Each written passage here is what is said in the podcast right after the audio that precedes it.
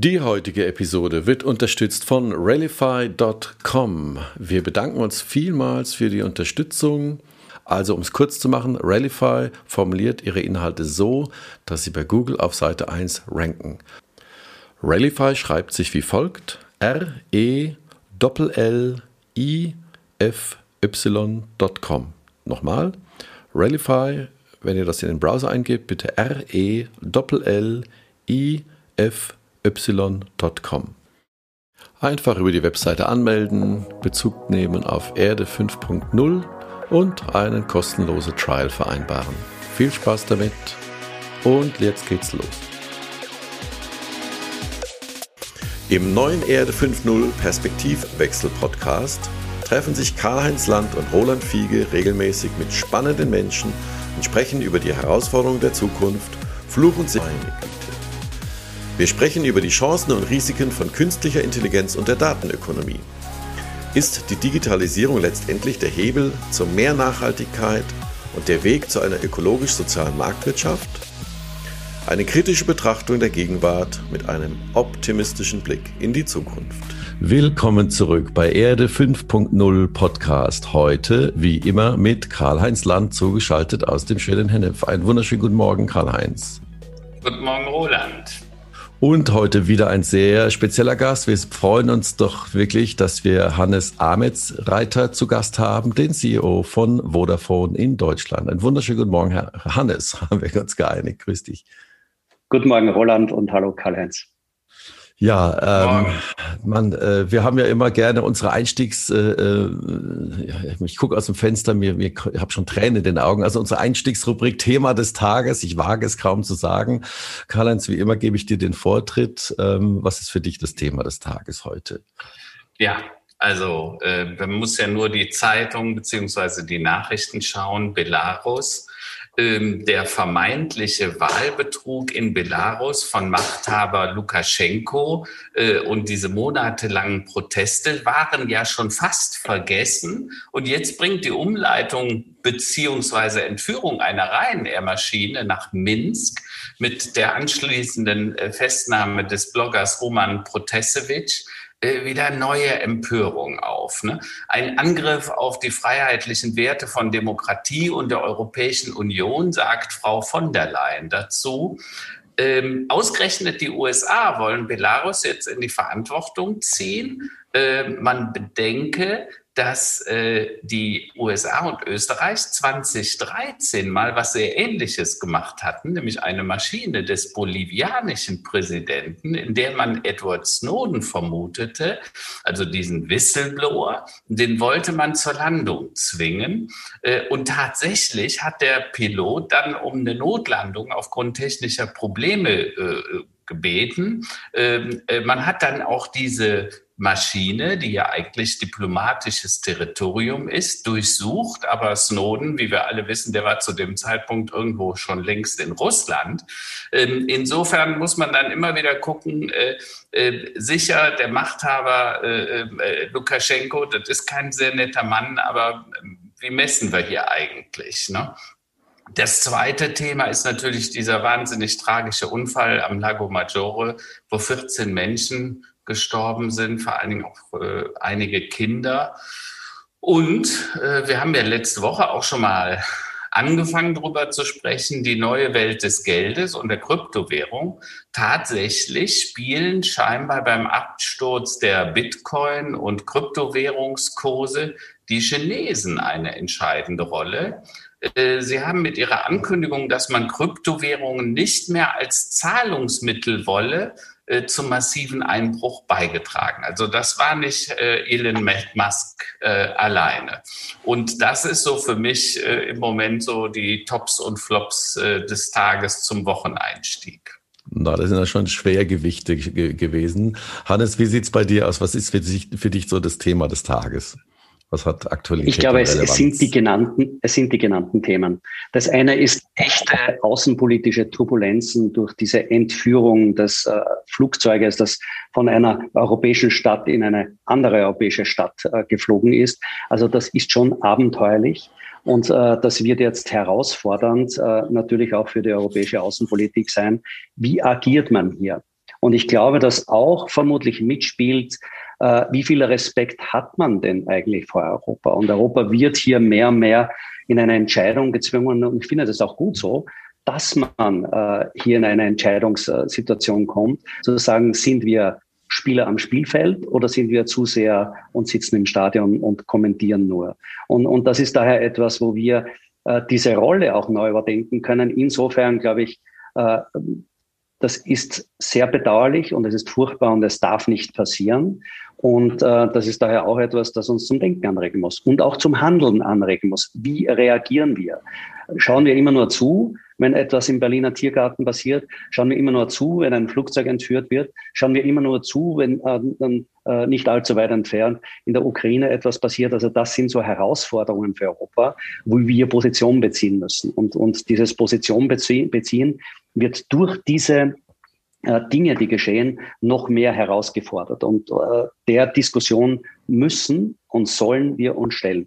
Dann natürlich das Unglück in Italien, das war natürlich eine menschliche Tragödie. Also das ist natürlich äh, ähm, schlimm, das zu lesen und dann auch eben die verschiedenen äh, Geschichten zu hören über die Personen, die hier beteiligt waren. Der eine kleine Junge, der überlebt hat, seine Familie aber verloren hat. Das ist natürlich, das ist äh, sehr tragisch. Wie es passieren konnte, weiß man nicht, weil vor ja, fünf Jahren circa das Ganze überholt wurde und auch äh, nochmal gecheckt wurde. Also das ist natürlich ein, ein, eine dramatische Situation, die wir hier erlebt haben. Äh, ja, also die ganzen ähm, virtuellen Währungen, ob jetzt äh, Ether, Bitcoin etc., Dogecoin, das hat eine Dynamik erfahren, das ist unglaublich, hätte ich eigentlich nicht vermutet. Äh, ich glaube aber, dass wir uns weiter damit auseinandersetzen müssen. Also es wird möglicherweise irgendwann äh, eine legitimierte Basis dafür sein oder es werden neue Formen entstehen. Alles ist möglich. Und äh, das ist daher etwas, wo ich glaube, man muss offene Augen und Ohren haben und sich diese Entwicklungen ansehen. Es ist etwas beängstigend, wie sehr diese Kurse beeinflusst werden können von Personen, genauso wie von Regierungen. Und ähm, es ist ganz klar so, dass man hier äh, vorsichtig damit umgehen sollte. Also es wäre jetzt, glaube ich, fatal zu sagen, unbedingt investieren und, und äh, sich ähm, ja, Bitcoins zulegen, äh, das ist schon etwas, das ist nicht für Anfänger. Und daher, äh, es sind eigentlich die genannten Themen, die jetzt äh, alle erschüttern. Und äh, eines, was vielleicht dazu passt, ich habe am Wochenende auch begonnen, ein Buch zu lesen von Daniel Stelter, Ein Traum von einem Land, Deutschland 2040.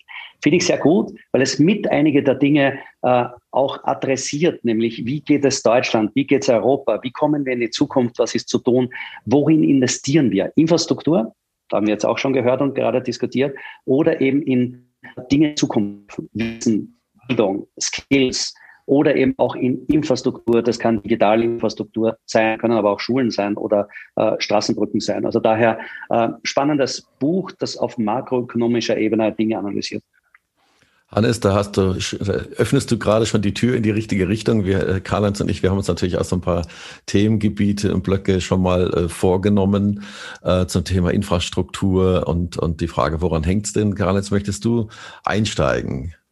Also äh, ich kann ganz konkret einsteigen heute Morgen, als ich äh, äh, hier alles vorbereitet habe und wir uns auf den Termin vorbereiteten, habe ich erstmal einen Speedcheck gemacht, ja. und übrigens, ich bin glücklicher Unity Media Kunde, ich darf das hier mal sagen. Mein Speedtest hat heute Morgen 231 Mbit im Download, 20 Mbit im Upload und 18 Millisekunden Latenz ergeben. Ist das ein guter Wert, Hannes? Ja, ist ein guter Wert. Das ja? ist ein guter Wert. Also da, da glaube ich, da kann man zufrieden sein. 18 Millisekunden Latenzzeit und, und eine Speed von äh, deutlich über 200 Megabit. Das, das ist, das ist sehr gut. Also da kann man jetzt nicht sagen. Ne? Es hängt immer, es hängt immer ab, natürlich auch von den gleichzeitigen Nutzern, die man sonst noch hat. Aber mit diesem Wert hat man stabile, gute, schnelle Verbindungen. Ja. Das ist schön, wenn wir das anbieten können. Ja, also insofern, da bin ich, glaube ich, ganz äh, happy. Ich glaube, damit ist man auch in Deutschland schon eher bei den Besten, so wie ich das sehe. Äh, wenn man bestimmte Regionen anguckt, da ist es äh, noch ganz anders. Und wir hatten in unserem Vorgespräch, haben es ja auch schon mal darüber gesprochen, das Netz ist die Infrastruktur unseres zukünftigen Wohlstandes, weil wenn immer mehr Dinge in die digitale Welt rücken, ne, zum Beispiel auch jetzt Kundenbesuche oder Meetings, so wie wir heute ein Zoom-Meeting abhalten mit unserem Interview, wenn Schule zu Homeschooling wird und das Office zum Homeoffice, äh, dann geht das halt nicht mehr ohne diese Infrastruktur. Jetzt bist du jemand, der sich äh, extrem für Klimaneutralität einsetzt und auch für energieeffiziente Netze. Das ist das, was ihr auch bei Vodafone propagiert. Ähm, äh, warum hältst du das denn überhaupt für so wichtig? Also ich meine, so die paar Megawatt, wer, die da verbraucht werden, spielt das denn eine Rolle? Es spielt eine große Rolle. Und äh, ich glaube, die, äh, in, in den Genuss der digitalen Möglichkeiten sind wir jetzt während der Krise gekommen. Wir haben eine Situation erlebt, dass manche Dinge verstärkt wurden, also auch äh, äh, Schwächen gnadenlos aufgezeigt wurden und aufgedeckt wurden. Gleichzeitig haben sich neue Dinge ergeben. Heute fragt niemand mehr, wenn man mit dem Handy bezahlen will äh, oder online bestellen. Das machen inzwischen alle. Und, ja. und daher, da ist ein riesen Ruck durch die Gesellschaft gegangen. Und das ist, glaube ich, auch gut so.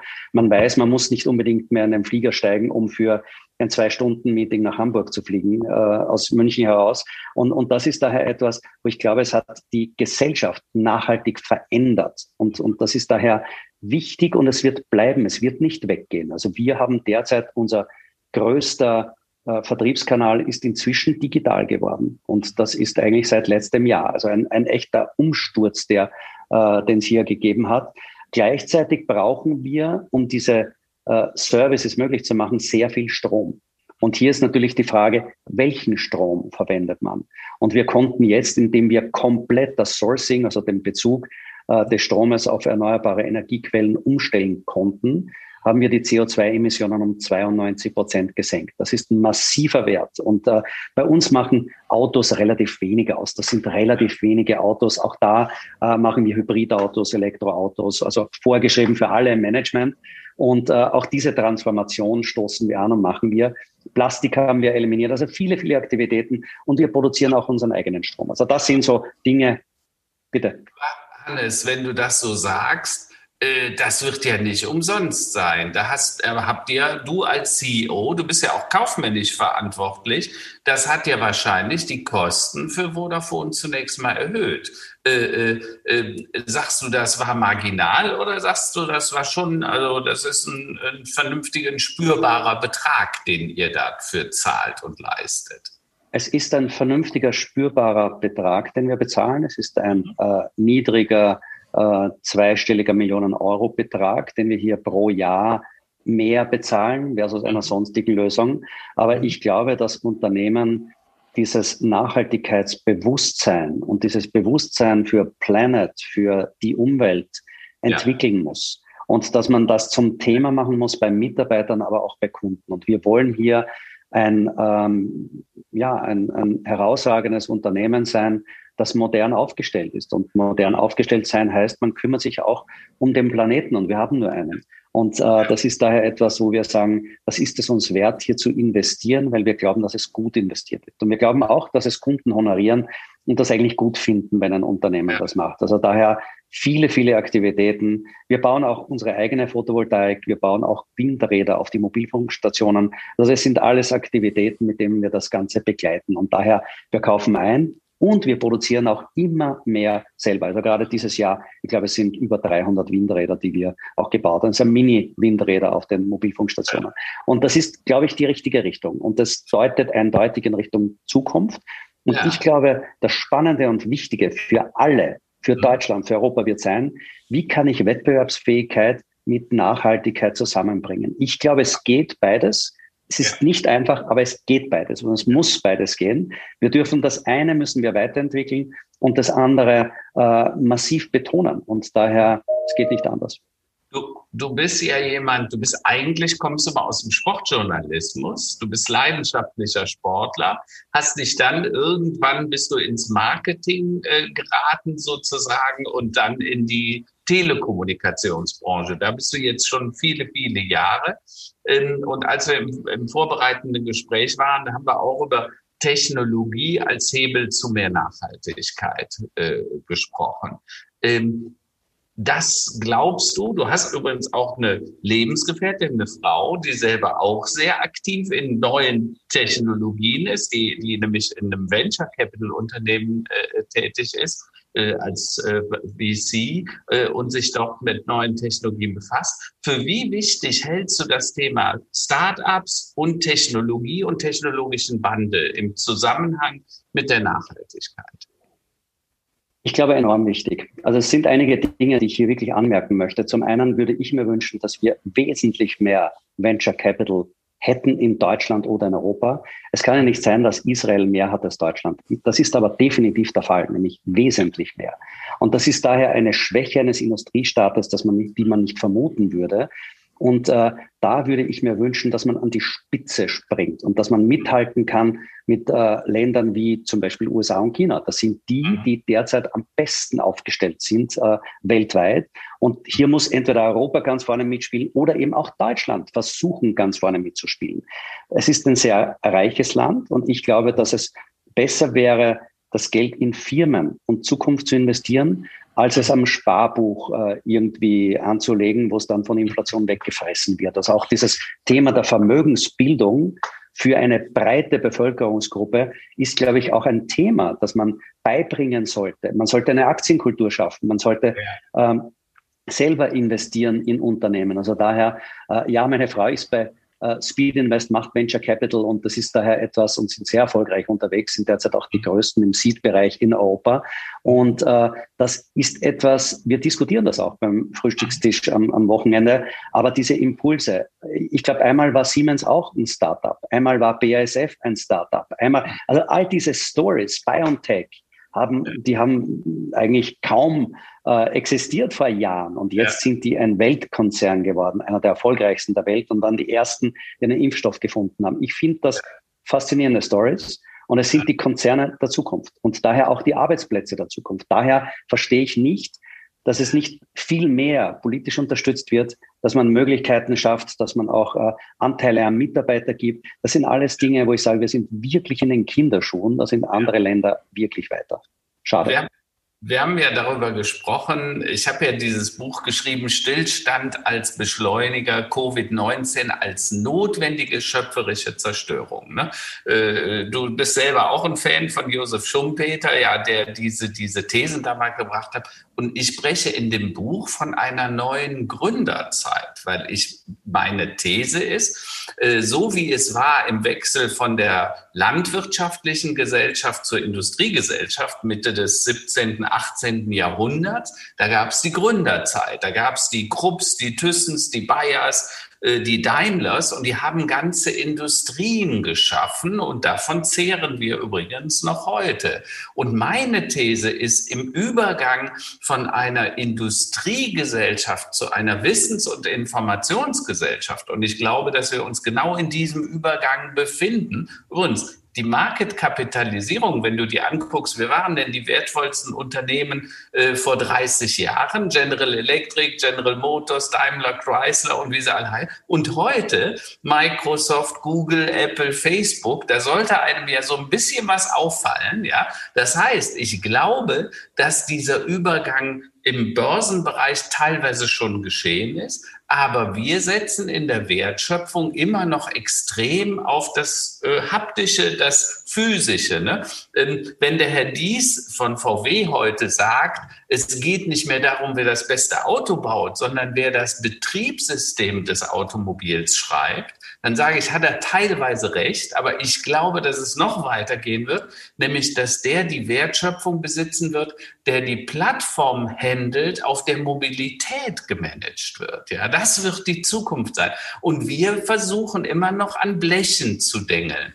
Jetzt kommst du ja viel rum, du sprichst mit vielen Unternehmen, mit Industrieunternehmen, mit Konzernen, mit Chemieunternehmen und so weiter. Wie erlebst du das denn? Wie, wie redest du dann mit den Kunden oder wie siehst du dieses Beharren in Deutschland? Weil ich glaube, wir beharren teilweise viel zu lange an diesen, Entschuldigung, alten Geschäftsmodellen.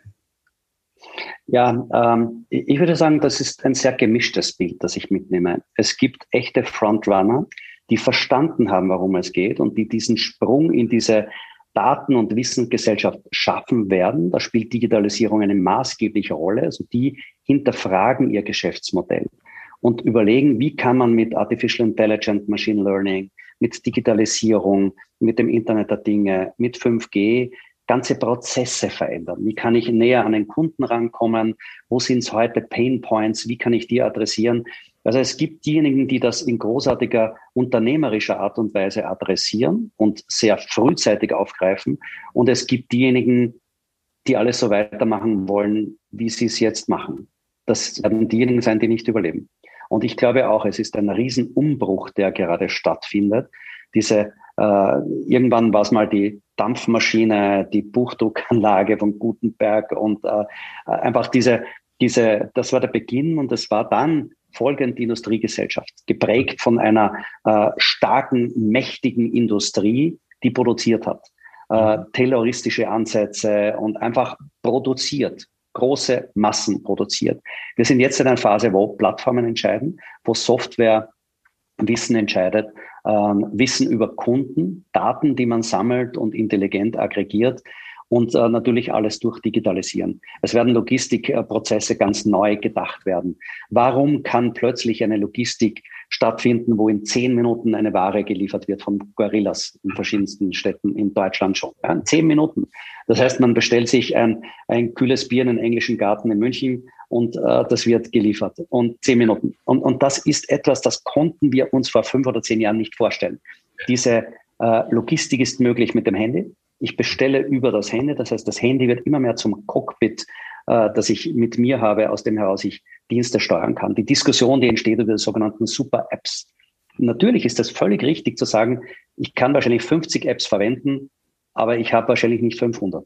Und ja. daher diese Super-Apps, da wird verdichtet werden die Dienstleistung, die ich beziehen will. Das wird im Payment genauso sein wie im Logistikbereich äh, oder im Lebensmittelbestellbereich. Äh, das werden diese Apps sein, die immer mehr an Masse zulegen und an Volumen zulegen, an Bestellungen zulegen und damit immer mehr Kraft entwickeln, weil sie darüber hinaus auch noch immer schlauer werden durch Informationen, die sie von den Kunden erhalten, ähm, einfach äh, Vorlieben, die sie haben, äh, bestimmte Muster, die sich erkennen lassen. Und das ist ein massiver Umbruch. Daher so spannend wie noch nie die Zeit. Es ist ein neues Gründungszeitalter, das glaube ich auch. Es gibt Firmen, die wachsen so schnell wie noch nie zuvor, manche mit deutlich über 100 Prozent, inzwischen schon einige Zeit. Und ähm, andere werden herausgefordert. Also daher, die Zeit ist so spannend wie noch nie zuvor. Äh, wie ist hier Europa und Deutschland aufgestellt? Naja, also ich glaube, die Bürokratie steht oft im Wege. Ich glaube, dass wir ähm, zu complicated sind. Ich glaube, dass wir zu wenig bold denken und groß denken. Und das ist etwas, das ich mir daher deutlich mehr wünschen würde. Einmal entschlacken und streamlinen, schneller werden, am Kunden fokussieren und ausrichten und äh, nicht äh, unfassbar mühsame Prozesse. Äh, und das führt dann eben zu, ich weiß nicht, äh, Bau von Flughäfen, die so lange dauern, wie sie nicht dauern sollten, äh, Genehmigungen von Bahnhöfen äh, und anderen Dingen, wo ich einfach sage, also wenn wir in einer modernen Zeit leben und wir haben einmal diesen Begriff geprägt, Gigabit-Gesellschaft als eine hochmoderne, hochvernetzte, optimistische, ganz wichtiger Aspekt dieser Entwicklung und humanistisch, also Technik unterstützt den Menschen und nachhaltige Gesellschaft. Und, und da kann man viel beitragen, da kann man viel machen mit Technologie und viel verändern. Und daher wünsche ich mir, dass es diese Offenheit gibt für Möglichkeiten, für Firmen, dass wir endlich ein Land der Unternehmer wieder werden, weil jetzt ist die Zeit. Jetzt wäre sie da. Jetzt kann ich die Industrie digitalisieren. Jetzt kann ich all die Möglichkeiten nutzen, die sich gerade anbieten. Das ist, äh, Hannes, das, das Gute, der einzige Vorteil, den wir hier haben, dadurch, dass wir, ich sage mal, aus meiner Erfahrung so fünf bis acht Jahre quasi hinten dran sind, wenn wir mit China uns vergleichen oder USA oder zum Teil auch UK, was Digitalisierung angeht, Platt, Plattformökonomie angeht, haben wir natürlich aber auch den Vorteil, dass wir auch schon sehen, sagen wir mal, die Nachteile davon, um es mal vorsichtig zu formulieren. Also Plattformökonomie, ob das jetzt hunderttausende Fahrräder sind, die auf Stapeln in China rumliegen, ob das Gig Economy ist, also ganz neue Arbeitsmodelle, ob das diese Instacart-Auslieferfahrer sind, die natürlich ähm, bei so einem ähm, ja, The Winner Takes It All Ansatz erstmal alle reingelockt werden, sowohl die sagen wir, äh, freiberuflichen Mitarbeiter wie auch die Menschen, die ihr Auto quasi zur Verfügung stellen, um Menschen von A nach B zu fahren. Äh, diese Plattformen, die es ja momentan gibt, die werden immer stärker, die werden immer größer, auch durch die Pandemie bedingt. Also so eine Plattform wie Amazon ist ja absolut systemkritisch geworden inzwischen. Wie schaffen wir das denn als Europäer, dort ähm, ja Datensouveränität ähm, noch zu erhalten oder irgendwann mal wieder hinzubekommen und nicht quasi einfach uns zu ergeben und uns entweder amerikanischen oder chinesischen äh, Kräften einfach zu ergeben. Ich glaube, es führt zu einer Frage, die für uns sehr wichtig werden wird, äh, um die Zukunft richtig zu gestalten. Und das ist natürlich diese Datensouveränität. Wer besitzt die Daten? und wer entwickelt welche Kraft aus diesen Daten, die man besitzt. Und das ist eine Frage, die sich natürlich im Wettbewerbsrecht stellt. Wer ist marktmächtig in diesen Märkten? Und da gibt es manche Firmen, wo man diese Frage berechtigt stellen kann. Und äh, was machen die mit diesen Daten? Ich würde mir als Bürger wünschen, dass ich die Hoheit über meine Daten habe. Dass ich weiß, wer hat meine Daten, was macht dieses Unternehmen mit den Daten und dass ich das auch abschalten kann mit einem Schalter, einfach on-off. Und äh, wenn ich aber die äh, Genehmigung erteile, dann nutze ich die Vorteile, die sich auch daraus ergeben können. Auch das dürfen wir nicht vergessen. Wenn ich Google Maps verwende, dann habe ich Navigation. Das habe ich nicht, wenn ich meine Location-Information nicht teile. Also daher, es gibt ja auch Gutes. Und das ist daher etwas, das ich als mündiger Bürger auch einschätzen muss und können muss. Äh, gleichzeitig wettbewerbsrechtlich kann man hinterfragen und umso mehr, wenn Dinge passieren wie Cambridge Analytica, dass einfach Unternehmen Daten einfach, ungefragt weitergeben. Äh, beziehungsweise wenn Plattformen genutzt werden, um Wahlen zu beeinflussen. Wenn Plattformen genutzt werden, um Fehlinformationen und Fake News zu verbreiten, dann ist das etwas, äh, dem müssen wir uns stellen und mit dem müssen wir umgehen. Und wenn das gesellschaftlich nicht erwünscht ist, dann müssen wir Leitplanken setzen, die eben ein gesellschaftliches Leben möglich machen, das ein in unseren Augen vernünftiges ist. Und das kann man definieren. Ich glaube, dass es hier durchaus äh, Übereinstimmung geben würde. Also daher, äh, marktmächtig ist ein Thema, muss man adressieren. Wer hat die Daten, muss man adressieren. Und ich glaube auch, dass äh, Europa sich hier aufstellen sollte. Und äh, daher gibt es ja auch diese Überlegungen einer digitalen Identität. Ich halte das für eine großartige Initiative um hier wirklich diese Identitäten in Europa zu behalten und sie nicht abziehen zu lassen an andere Staaten oder eben auch Unternehmen. Eine ganz, ganz wichtige Initiative, die wir vorantreiben sollten. Aber Hannes, du hast jetzt zwei ganz wichtige Dinge gesagt. Also das erste, die Souveränität oder der Mensch, der Bürger als souverän über seine eigenen Daten. Diese Initiative, auf die du ansprichst, ist ja gerade am 19. im Bundeskanzleramt wieder besprochen worden, wo man gesagt hat, ja, wir haben verstanden, wir müssen da was tun. Ähm, die Frage ist, a, sind wir nicht oft zu zögerlich? B, ist unsere Entschuldigung, Regierung und sind die Großkonzerne die geeigneten, das zu tun? Also Thema der Geschwindigkeit. Oder erzeugen wir einen zweiten Berliner Flughafen sozusagen, der dann äh, zwölf Jahre zu spät fertig wird? Ja, ich meine, inzwischen passt er ja. Ne? Jetzt, wo so wenig geflogen wird, äh, äh hat er wieder die, ist sozusagen gereizseist worden. Ja, jetzt, jetzt äh, könnte man sagen, war vielleicht alles eine glückliche Fügung. Ähm, und das Dritte ist, du hast gesagt Geld. Es geht auch um Geld und um Vision, weil denken wir in Europa nicht viel zu klein. Ich war äh, in Mitte der 80er bei einem kleinen amerikanischen Startup namens Oracle, war Mitarbeiter Nummer 300 oder sowas. Äh, und da habe ich einen Larry Ellison und ein Management-Team, die sagten, wir werden eines der größten Softwarehäuser der Welt. Und alle, wenn ich nach, von USA wieder nach Deutschland kam, haben mich ausgelacht, weil die sagten, sag mal, Datenbanken, 300 Mann und ihr wollten Weltkonzern werden. Und Larry und die anderen waren aber der festen Überzeugung, das geht.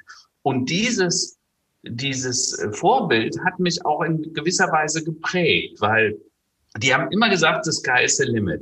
Wir in Deutschland denken wir nicht viel zu sehr in Schrebergartengröße, so nach dem Motto, ne, wenn man es nicht einzäunen kann, ist es auch nichts, ne, dann überblickt man es nicht. Ist das nicht eine Mentalität, die wir immer wieder haben? Ich, ich glaube, die Frage, die wir uns stellen müssen, ist, wie erzeugt man eine Jugend, die groß denken kann? Was mhm. können wir als Eltern beitragen? Was können wir im Bildungssystem beitragen? Äh, da braucht es eine neue Freiheit des Denkens, eine neue Größe des Denkens. Es braucht globale Ansätze. Äh, ich glaube, es ist nicht immer nur eine Frage von Geld. BioNTech hat das eigentlich gezeigt. Also man kann einfach mit einer großartigen Idee und mit großem Denken sehr viel bewegen. Mhm. Und äh, die Frage, glaube ich, müssen wir uns stellen. Und ich glaube, dass wir hier einfach Acht geben müssen, als eine Generation, die jetzt im Business steckt, äh, wie schaffen wir eine junge Generation, die Unternehmer werden wollen, die ein mhm. Startup gründen wollen, die sagt, so, zack, äh, nach dem Abitur, ich mache jetzt, ich habe da eine tolle Idee, ich mache das jetzt mit Freunden, uns die Finanzierung möglich gemacht wird. Äh, das sind so Dinge, wo ich glaube, da müssen wir dran arbeiten. Warum nicht das neue äh, BASF, Siemens, BMW etc. entstehen lassen? Und, und, und das ist daher etwas, wo ich glaube, dass wir zu wenig tun. Es gibt immer noch sehr, sehr viele die den einfachen Weg gehen wollen und sagen, naja, ich beginne da in einem großen Konzern oder ich gehe in einen öffentlichen Dienst. Äh, ich glaube, es muss äh, Attraktivität haben. Und diese Attraktivität muss sich widerspiegeln im Sozialprestige genauso wie in den Verdienstmöglichkeiten. Und es muss entsprechend gefördert und entwickelt werden. Wenn wir das wollen, ich glaube, dass es die einzige Chance ist, in einem Hochlohnland oder Hochlohnregion um zu neuen Ideen, neuen Firmen, neuen Gründungen zu kommen. Und da tun wir noch nicht genug. Hannes, ich möchte dir nicht äh, so dramatisch widersprechen, aber du sagst bei Biontech als Beispiel, die hatten eine klare Vision. Und das ist Wahnsinn, ne, was die geschaffen haben in dieser kurzen Zeit. Äh, aber die hatten schon auch eine vernünftige Ausstattung, ne, weil Forschung, gerade im Pharmabereich, da weiß jeder, das kostet viel. Bei Software, da ist es oft so, und ich nehme an, das wirst du auch ab und zu mit deiner Frau erleben, dass dann die Investoren doch sagen, ah ja, komm, wir geben denen erstmal eine Million und dann sollen sie mal gucken und so weiter. Äh, auf so eine Idee kommt man gar nicht, wenn man Queer gehen, Biontech gründet. Da weiß jeder, die kriegen 20, 30, 50 oder 100 Millionen am Anfang. Und dann gucken wir mal weiter, was passiert in den nächsten drei bis vier Jahren. Ähm, deshalb meine Frage. Du sagst auf der einen Seite ja, Vision, die müssen wissen, was sie wollen. Ne? Also sprich äh, Welt, Weltherrschaft im, im Softwarebereich, die fällt auch nicht von, äh, vom Himmel. Auch bei Facebook gab es einen sehr klaren Auftrag und eine sehr klare äh, Zielvorstellung. Und das Zweite ist, sie wurden dann aber auch relativ schnell mit Kapital versorgt. Ne? Und die Frage ist, können wir hier was für die jungen Unternehmen tun, um diese Infrastruktur, dieses Beistellen von Kapital, aber auch von, von Büroraum. Ne? Also ich sage immer, äh, gerade in den USA, da kriegten die Startups im Valley die Büros erstmal für umsonst mit, mit Möblierung und so weiter. Da haben sich teilweise die Vermieter an den äh, Unternehmen so auf diese Art beteiligt. Die Kultur gibt es hier nicht. Ne? Und Start-up eröffnen ist immer noch ein Anführungsstrichen schwieriger Prozess. Ich habe gerade wieder erleben dürfen, zwei Startups, die gegründet wurden, wo es von der Anmeldung dass man sagte, wir wollen eine GmbH oder eine AG gründen, bis zur Genehmigung IHK-Eintrag drei Monate gedauert hat. Ne, wahrscheinlich jetzt auch ein bisschen Corona bedingt.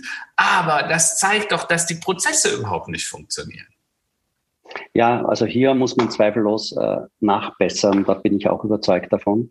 Äh, ich glaube, was wir wirklich brauchen, ist, äh, wir sollten ein, eine Region der Unternehmer werden. Deutschland sollte ein Land der Unternehmer werden. Einfach, dass jemand äh, Ideen realisieren kann, dass er die Unterstützung erhält, dass es Venture Capital gibt.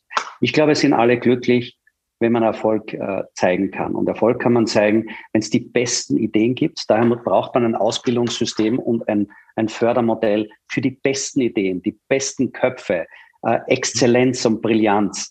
Und, und das ist da etwas, manchmal muss man auch Glück haben. Ja? Also ehrlich gesagt, das R, mRNA ob man das jetzt einsetzt für Corona oder für die Krebsforschung, man wusste das ja nicht. Also daher, es war eine neue Kategorie von, von äh, Impfstoff, von äh, Medikamentation, die man erfunden hat. Und man braucht auch Glück dazu. Und auch da wiederum äh, ist es so, dass äh, ich dann mehr Glück habe, wenn ich härter arbeite. Und das ist überall so. Wenn ich hart arbeite, habe ich mehr Chancen, dass ich erfolgreich werde und eben auch mal Glück habe und so Rückenwind habe, so richtig bei einer Entwicklung, äh, als wenn ich das Ganze ja, sehr, sehr lahm angehe. Also daher, ich glaube, es braucht das Unternehmertum, mhm. es braucht diesen Willen zum Gewinnen, es braucht die Unterstützung, die äh, Geldmittel und äh, ich glaube auch, man sollte diejenigen, die investieren, auch unterstützen. Und, ja. und äh, da gibt's andere Länder, die andere Modelle haben, dass man äh, zum Beispiel hier auch äh, Investitionen, die daneben gingen, gingen, dann auch abschreiben kann. Ja. Äh, Möglichkeiten, dass man hier dass von Seiten der Regierung Investitionen, ich weiß es von England, bei Female Founders, dass man die, äh, das Geld verdoppelt äh, als mhm. Staat und einfach unterstützt. Also das gibt Modelle, die man überlegen kann, um hier zu Unternehmen zu kommen, zu Gründungen zu kommen, voranzukommen, die besten Ideen zu haben. Und ich bin noch einmal überzeugt davon, dass die Firmen, die sich heute beginnen zu entwickeln, die Konzerne der Zukunft sind. In Wirklichkeit ist ein Celonis in München gegründet, großartiges Unternehmen, ein weltweiter Spieler geworden und ein Unternehmen, das äh, zu den großen Konzernen zählen wird in der Zukunft, wenn sie es weiter sehr gut machen, wovon ich überzeugt bin. Also daher, äh, das ist die Richtung, die wir anpeilen müssen. Und äh, es, es sollen keine Kopien stattfinden. Und ich wünsche mir, dass man immer auf den Stärken aufbaut. Was ist die Stärke von Deutschland? Das ist die industrielle Basis. Ja. Die ganze Welt würde sich die Industrie wünschen, die Deutschland hat. Wir haben sie hier. Ja. Und daher, wie schaffe ich es, diese Produkte zu Services zu machen? Ja. Diese Produkte zu digitalisieren. Und, mhm. und das muss die Herausforderung sein, Industrieplattformen zu schaffen, die zu den größten und besten der Welt zählen. Das muss jetzt die Aufgabe sein. Und da müssen wir ran, äh, weil in anderen Bereichen, also in der Consumer-Plattform, äh, werden wir äh, ein größeres, besseres Google oder Facebook, die Wahrscheinlichkeit ist sehr gering. Also daher andere Bereiche und die müssen auf den Stärken gebaut sein. Mhm. Aber da habt ihr ja bei Vodafone einen sehr geschickten Schachzug gemacht. Ihr habt euch das Internet of Things sehr mhm. früh mhm. vorgenommen. Also das Internet of Everything sozusagen, weil irgendwann mhm. wird ja jede Glasscheibe, jede Türe, jeder, äh, jedes Gerät irgendwie mit Sensorik äh, verbunden sein. Und ihr habt sehr früh in diesem Bereich investiert, habt auch durch geschickte Zukäufe äh, euch dort verstärkt. Warum ist das Internet der Dinge für euch bei Vodafone so wichtig? Äh, und warum glaubt ihr, dass das auch die Partnerschaft mit euren Kunden äh, dann entsprechend äh, verstärken wird? Weil wir eine Überzeugung äh, ganz klar haben, dass in der Zukunft Milliarden von Dingen vernetzt sein werden. Die mhm. Gründe sind sehr unterschiedlich. Es kann äh, ein, ein LKW-Truck sein, der verbunden ist. Die Ware wiederum ist gesichert mit einem digitalen Siegel. Ich weiß exakt, wo die Ware ist. Ich kann Kühlketten bei einem Fischtransport exakt belegen, ob es hier eine erstklassige Qualität der Ware gibt, weil eben die Kühlkette nie unterbrochen wurde. Ich habe die Chance, dass ich ein Fahrrad vernetze, äh, dass ich äh, Kindern eine Kinderuhr gebe, äh, aber auch im Industriebereich. In Wirklichkeit haben wir heute eine recht vorsinnflutliche Produktion. Und Produktion ist unser Thema hier in Industrial Germany. Und das ist etwas, wenn man heute Produktionsmaschinen vernetzt, macht man das sehr oft über äh, WLAN. WLAN verliert Datenpakete und ist zum Beispiel nicht so präzise wie 5G, das keine Datenpakete verliert. Und daher muss es in eine Richtung gehen, wie kann ich produktiver werden? Wie kann ich hier äh, Cloud-Services nutzen, die ich äh, an den Rand äh, der Cloud stelle, um dann Rechenleistungen verfügbar zu machen? Und diese Dinge werden vernetzt, zum einen durch die IoTs, äh, das, das IoT-Netz, das wir haben, aber eben auch durch 5G. 5G Standalone und wir sind immer noch die ja. einzigen in Deutschland und auch in Europa, die 5G Standalone anbieten. Ja. Äh, damit kann man eine Million Menschen oder Dinge pro Quadratkilometer vernetzen. Das ist damit eine Leistungsfähigkeit, die es noch nie gegeben hat. Und das Aber ist, finde ich, spannend. Ja. Hannes, fühlst du dich da nicht ein bisschen aufgehalten von der Politik? Ich erinnere, ich muss zugeben, das Zitat ist jetzt schon zwei, drei Jahre her. Da hat unsere Landwirtschaftsministerin irgendwie gesagt, die Julia Klöckner, wir brauchen ja 5G äh, nicht bis zur letzten Milchkanne. Und da habe ich gesagt, die hat das Internet der Dinge nicht wirklich verstanden, mhm. weil wenn wir irgendwo im Allgäu oder in den Alpen kein 5G haben, kann die Kühlkette dieser Milchkanne nicht unendlos überwacht werden. Und damit wird diese Milch vermutlich unverkäuflich, weil irgendeine mhm. Molkerei wird dann sagen, sorry, kann ich nicht abnehmen, weil. Ähm, ist dieses Grundverständnis denn äh, aus deiner Sicht in Deutschland inzwischen in die Köpfe auch unserer Minister? Äh, oder sagst du, hm, naja, auch da haben wir noch Potenzial? Also ich glaube, dass wir alle immer noch lernen können. Und das Lernen können ist bezogen auf äh, Lösungen, auf Services, äh, aber natürlich auch auf Technologien. Und man muss immer überlegen, wozu braucht man denn eine Technologie? Äh, und eine Milchkanne zu versorgen, das kann ich in Wirklichkeit äh, mit dem Internet der Dinge machen. Da habe ich eine hervorragende Coverage, 700 Megahertz, auch am Land überall verfügbar. Und äh, kann ich hier eine Temperatur auslesen, kann ich eine Location feststellen, kann ich alles machen. Also von daher, es hängt immer von den Lösungen ab. Manchmal brauche ich aber äh, richtige Pipelines, dicke Pipelines, die eben ganz viele Daten möglich machen. Da brauche ich dann wiederum 5G Highbands, 3,5 Gigahertz, wo ich sehr großen, große Datenpakete drüber schicken kann. Also ich glaube, ja, wir müssen immer noch lernen. Und, und ich glaube, es sollte, wir müssen jetzt sehr achtsam sein, dass wir nicht glauben, der Staat löst alles. Ich bin wirklich überzeugter Marktwirtschaftler. Wir brauchen Rahmenbedingungen, die vieles zulassen, Experimente, Innovation. Und ich glaube, dass äh, Startups und Firmengründungen meistens durch Bürokratie zurückhalten werden. Das sollten wir mal entschlacken und einfacher und leichter machen. Diese, diesen riesen Rucksack, äh, den wir herumschleppen, abwerfen und mhm. ähm, eben zum, Sky, zum Skyrunner werden und, und mhm. den Berg hinaufstürmen und laufen. Und ähm, da, glaube ich, haben wir sehr, sehr viel zu tun. Äh, und ich glaube auch, dass manchmal brauchen wir auch mehr Leichtigkeit im Kopf. Äh, und, und wenn wir uns nur überlegen, manchmal geht es von selber, manchmal geht es überhaupt nicht. Und das Thema äh, Taxis zum Beispiel, diese äh, Free Now, vorher My Taxi, einfach diese Chance zu sehen, wo ist das Taxi? Und ich kann es bestellen und ich sehe genau, es dauert vier Minuten und dann kommt es zu mir, wurde nur dadurch möglich, dass ich auch diese Daten verwenden kann. Und, und wie, wir haben äh, zum Teil immer noch Diskussionen, äh, darf man sich ansehen, wo der Techniker ist, wo der Außendienst ist, darf man diese Daten verwenden. Ja? Und, und das ist etwas, wo ich sage, auch arbeitsrechtlich, glaube ich, muss man jetzt äh, auch die Frage mal stellen. Das eine ist, was wird damit gemacht? Okay, da bin ich völlig d'accord. Und es braucht ein verantwortungsvolles und bewusstes Einsetzen dieser Daten. Auf der anderen Seite, wenn es Services sind, die nachgefragt werden, äh, ja. die uns verbessern und einen Service besser machen, dann kann man ja. hier die Frage schon auch stellen, ob man hier nicht auch äh, Daten äh, möglich macht und, und die zum Einsatz bringt und sinnvolle Services daraus äh, strickt ja. und macht.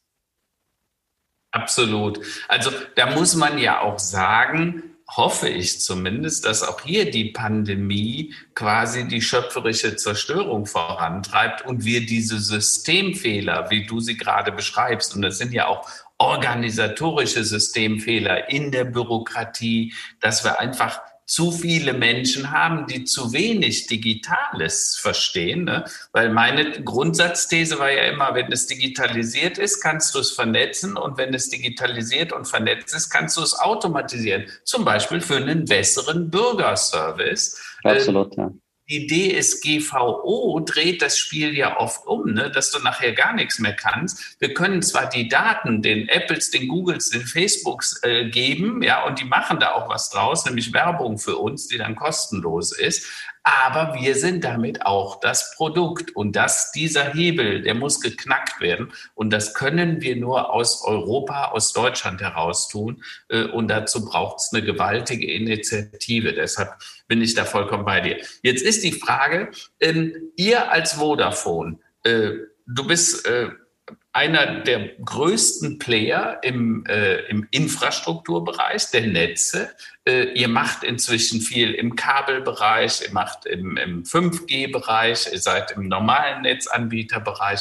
Ähm, was ist denn der Beitrag, den du dir wünschen würdest äh, für Vodafone, äh, den ihr dazu beitragt, dass Deutschland hier einfach besser wird, dass wir Deutschland zu einem digitalen Standort macht, der eben nicht mehr an Platz 26 von, 5, äh, von, von 27 kommt. Ne? Weil teilweise das ist ja das, was heute äh, leider allzu oft gesagt wird. Ja, ich würde mir wünschen, dass wir hier wirklich eine Digitalsituation haben, wo man sagt, es ist eine der besten der Welt. Dazu braucht es die Resilienz der Netze, also hier auch eine entsprechende äh, Stabilität der Netze, Geschwindigkeit, Bandbreite, aber es muss dann auch weitergeben. Nur die Infrastruktur allein verändert mhm. eine Gesellschaft nicht. Es braucht eben dann die Ideen, es braucht die Entwickler, es braucht die Startups, es braucht äh, diejenigen, die ähm, ja, Location-Informationen nutzen, mhm. diejenigen, die äh, ein Internet nutzen für ihre Services. Es braucht diejenigen, die äh, eine Software entwickeln, um Speziallösungen für Firmen möglich zu machen. Und äh, es stimmt, es wird alles vernetzt werden. Also wir haben gerade vor kurzem einen, einen Fenstergriff, einen Klimagriff äh, ähm, gelauncht, äh, gemeinsam mit unserem Unternehmen Grand Centrics, das Lösungen schafft und das mhm. sich genau darum kümmert, wie können mittelständische Unternehmen digitalisieren, was kann man hier machen, was kann man hier tun. Und ähm, von daher, wir bauen die Basis, die Infrastruktur, die soll sehr stabil, sehr schnell sein. Wir wünschen uns auch größtmögliche Unterstützung. Ähm, und das heißt, dass wir gerne auch auf öffentlichen Gebäuden bauen würden. Es gibt Länder, Österreich stellt das kostenlos zur Verfügung, zum Beispiel diese öffentlichen Gebäude. Das ist ja. hier nicht so. Baugenehmigungen in Deutschland dauern leider immer noch recht lang. Wir dürfen auch an die Bahn nicht heranbauen, weil wir manche Frequenzen dort nicht verwenden dürfen. Ja. Wir hätten eine bessere Versorgung, wenn wir das machen könnten. Ja. Und wenn wir zu Marktpreisen auch die Grundstücke der Bahn verwenden könnten. Also das sind alles so Diskussionen, äh, wo ich glaube, da braucht es mal so, ein, so, eine Durchlüftung in vielen Bereichen und auch so ein gemeinsames Verständnis. Es beginnt immer mit gemeinsamem Verständnis, dass man sagt, das hätten wir gern, das wollen wir, das wünschen wir uns. Und wenn man das einmal definiert, dann kann man das auch machen. Und ich glaube, die nächste Auktion oder die nächsten Auktionen bieten schon die Möglichkeit. Wenn man nämlich alles Geld nehmen würde, um damit Infrastruktur zu bauen, dann hätten ja. wir eine substanziell bessere Infrastruktur. Wir haben in der letzten Auktion vor eineinhalb Jahren 6,6 Milliarden bezahlt, alle Betreiber. Also du. Äh, hätte man das verwendet, hätte man kein einziges äh, Mobilfunkloch mehr. Also alle weißen Flecken wären eliminiert. Haben wir aber nicht. So landet das Geld beim Staat der auch natürlich sehr gute Verwendung dafür hat. Aber es ist immer die Frage, welche Prioritäten setzt man? Was will man denn erreichen? Und in, in anderen Ländern war das deutlich günstiger. Also daher, es gibt immer wieder Chancen, muss man nutzen und der Effizienz, ne? weil wenn der Staat das Geld hat, setzt er das effizienter ein als die Privatwirtschaft. Da wage ich immer gerne dran zu zweifeln. Ne? Du hast mal gesagt, ähm, wer nichts ändert, verliert. Und zwar zum Thema Homeoffice. Ne? Jetzt habt ihr selber ja einen wunderschönen Campus in äh, Düsseldorf, äh, sehr beeindruckend, vor allen Dingen auch mit Schulungscenter und allem drum und dran. Äh, das steht jetzt relativ leer, wahrscheinlich wie viele hm. andere Konzernzentralen. Was habt ihr vor? Glaubst du, dass das Homeoffice jetzt bleibt? Glaubt ihr, das wird, das wird so was Hybrides? Ne? Denn äh, äh ihr habt ja 16.000 Mann in Deutschland beschäftigt. Äh, also das ist schon echt eine Organisation. Wie siehst du die Zukunft des Homeoffice für euch oder auch für andere Mittelständler? Kannst du da vielleicht noch einen Hinweis geben? Ja, wir finden einen Spruch immer ganz gut, wer schnell ist, gewinnt, wer schneller ist, gewinnt öfter. Und, und das war hier auch so beim Homeoffice. Wir waren äh, sehr gut aufgestellt. Wir machen seit acht Jahren, ermöglichen wir Remote Working, mhm. äh, also zu Hause arbeiten oder ja. wo auch immer sonst. Mhm. Bei uns hat jeder Mitarbeiter ein Notebook und ein Handy. Und von ja. daher können die sofort ab Tag eins loslegen. Das war ja. bei uns dann auch tatsächlich der Fall. Von einer Woche auf die nächste alle ins Homeoffice. Bei uns waren wirklich alle immer. Also es sind 95, 96 Prozent, die im Homeoffice sind. Ein paar Prozentpunkte, das sind Techniker, die eben zum Kunden müssen. Aber eigentlich das gesamte Unternehmen im Homeoffice. Ähm, die Tools waren verfügbar. die Einstellung dazu auch, weil wir vorher schon, seit acht Jahren, konnte man bis zu 50 Prozent Homeoffice machen. Also von daher, die Regelung war jetzt, war jetzt wenig neu an dem Ganzen. Ja. Und äh, wir äh, entwickeln uns jetzt wieder weiter. Wir nennen es fluides Arbeiten, äh, mhm. weil man sehr fluide äh, Grenzen haben, die, die sich verschieben und, und damit ein Maximum an Möglichkeit äh, ermöglichen und sich individuell am Menschen orientieren. Und das, glaube ich, ist das Schöne. Es gibt viele äh, ganz junge, die nach dem Studium zu uns kommen, die waren jetzt, wir haben 800 Mitarbeiter jetzt eingestellt in den letzten zwölf Monaten. Und gerade die Jungen, die kommen direkt von der Uni und treffen niemanden und waren nie am Campus. Finde ich schrecklich. Und hier ja. trotzdem die Kultur aufrechtzuerhalten und zu sagen, es macht Spaß, ein super Team, sind coole Typen. Ähm, das ist, glaube ich, enorm wichtig. Daher haben wir sehr viel investiert in äh, digitale neue Formate, Podcast geschaffen, Townhall geschaffen, viele, viele Formate und Meetings äh, kreiert und auch extra Meetings mit diesen neuen Mitarbeitern. Äh, jetzt wird es neu werden, es wird fluid. Das heißt, es können Menschen mehr von zu Hause machen, noch mehr als vorher. Ja. Äh, es können aber andere sagen, nein, nein, ich will ja Menschen treffen, ich will den Campus, ich will in die Cafeteria, ich will in die Kantine.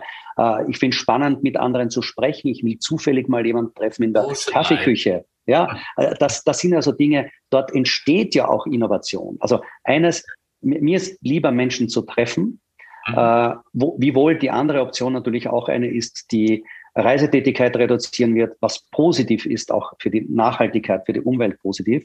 Und es wird daher unterschiedlich sein. Es wird äh, Menschen geben, die das mehr nutzen. Eine alleinerziehende Mutter mit zwei, drei Kindern hat vielleicht mehr das Bedürfnis, zu Hause zu sein oder ist es leichter, dort zu arbeiten. Andere sagen wieder, ich will Action und ich will andere treffen und ich will mit denen nachher noch auf ein Bier gehen. Auch das gibt's. Schöne, das fluide Arbeiten macht beides möglich und, und schafft damit ein Höchstmaß an, an Individualisierung und an Möglichkeiten.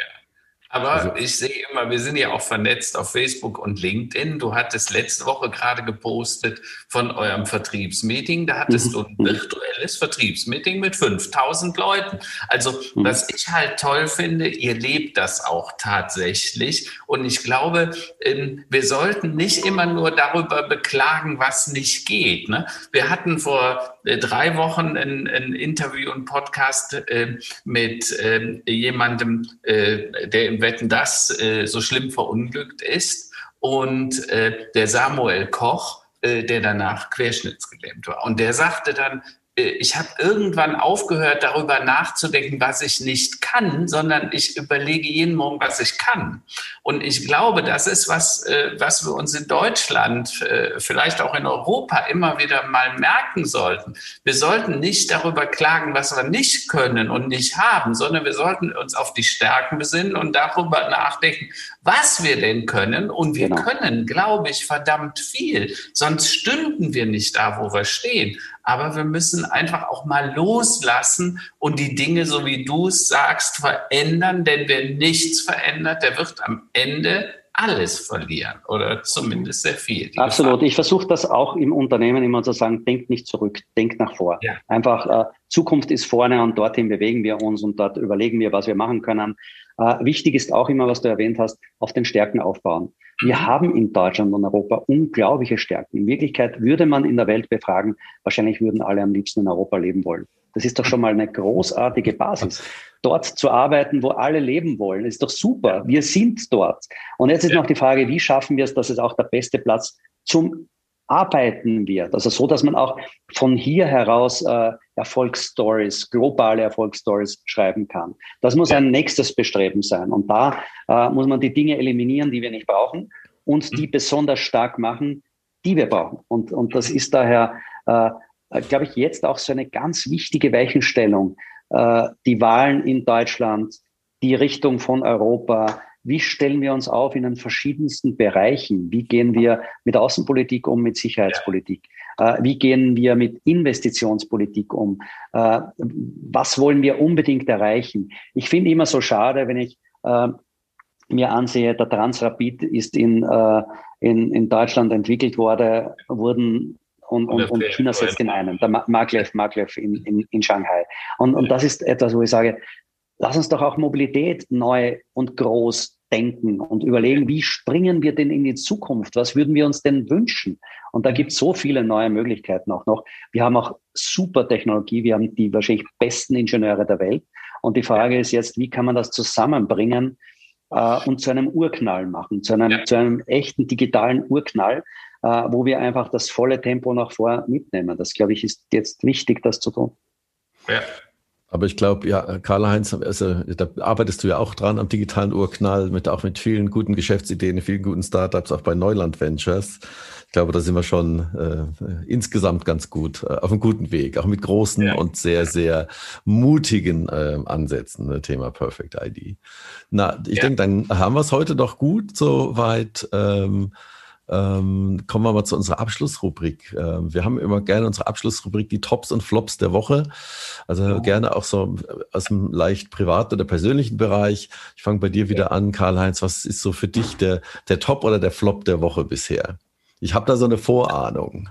Ja, also zum einen fangen wir äh, mit den, äh, den, den Tops an. Ähm, das ist tatsächlich dass der FC ist noch nicht abgestiegen. Am Mittwoch wird sich entscheiden, ob er da in der Relegation bleibt. Und für die Kölner ist das natürlich eine ganz äh, wichtige Geschichte, dass äh, die weiter in der Bundesliga spielen. Also drücken wir in die Daumen für den Klassenerhalt.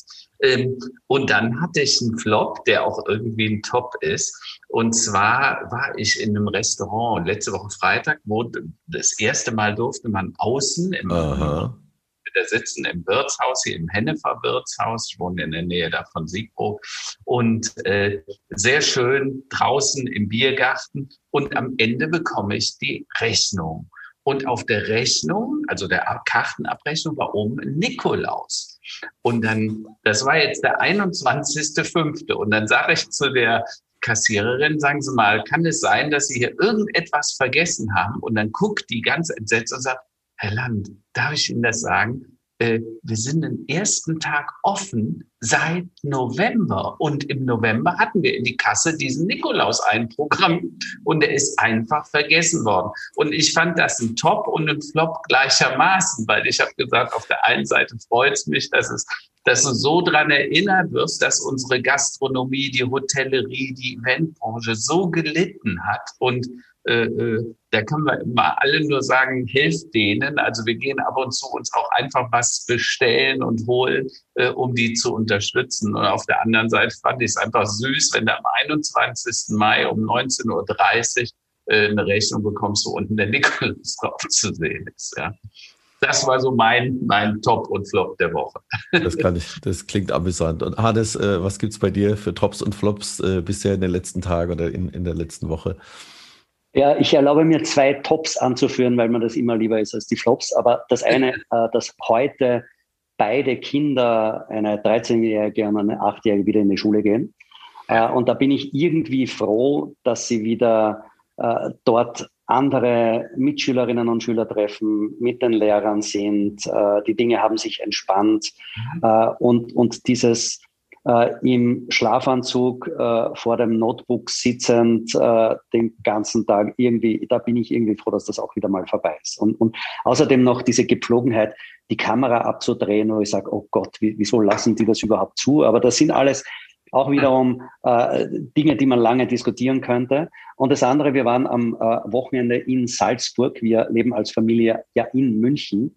Und äh, Österreich hat wieder geöffnet am 19. Mai und dort in essen zu gehen in ein schönes Restaurant. Also das war auch ein absoluter Top-Moment, wo ich sage, oh wow, das ist jetzt wirklich schon wieder lange zurück, dass ich das das letzte Mal hatte und das, das war jetzt äh, auch ein guter Moment.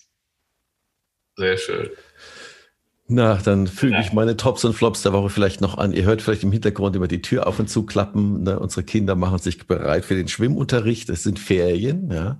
Aber auch da ähm, ne, äh, sehr gut zu sehen, dass da wieder zumindest mal die letzten zwei Tage vor äh, den Ferien jetzt so eine Art Normalität wieder eintritt. Das ist mal total, mhm. total ungewohnt, wenn das Haus dann mal leer ist, ja, nach all den Monaten. Das ist gut. Und das hat ja auch, das ist auch mein Top der Woche, dass es jetzt so stückchenweise die Wiedererlangung der Freiheiten äh, kommt, wie du auch oder wie ihr beide das gerade beschrieben habt. Es gibt ja auch schon Bilder von Menschen, die in irgendwelche Ausflugsziele äh, streben und dann sind da wieder die Parkplätze und die Waldwege überfüllt. Ich glaube, das wird eine Weile brauchen, um sich das wieder, das wieder zu nivellieren.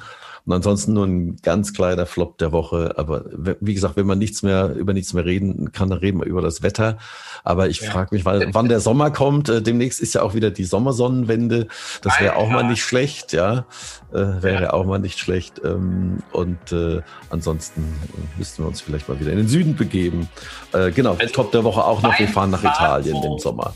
Roland, mein Smartphone sagt mir nächste Woche, also Freitag geht's los mit dem Sommer und da wird es über 20 Grad und die nächste Woche wird wunderschön. Also da können wir uns jetzt alle auf ein tolles Wochenende freuen. Na denn, äh, dann da, ich, ich hoffe, ich hoffe. Ich, ansonsten beschwere ich mich bei dir. Na super, vielen, vielen Dank alle Zuhörer. Und äh, übrigens, wer diesen Podcast teilt und uns das mitteilt, bekommt äh, fünf Bücher, also wir verlosen fünf Bücher, unter denen dir das tun, Stillstand als Beschleuniger, Covid-19 als notwendige schöpferische Zerstörung. Und Hannes, dir habe ich es versprochen, dir bringe ich dann eins in Düsseldorf vorbei, wenn wir uns treffen. Wunderbar, ich freue mich. Super. Super. Lieber Karl-Heinz, lieber Roland, danke euch. Danke. Alles Gute, so. danke.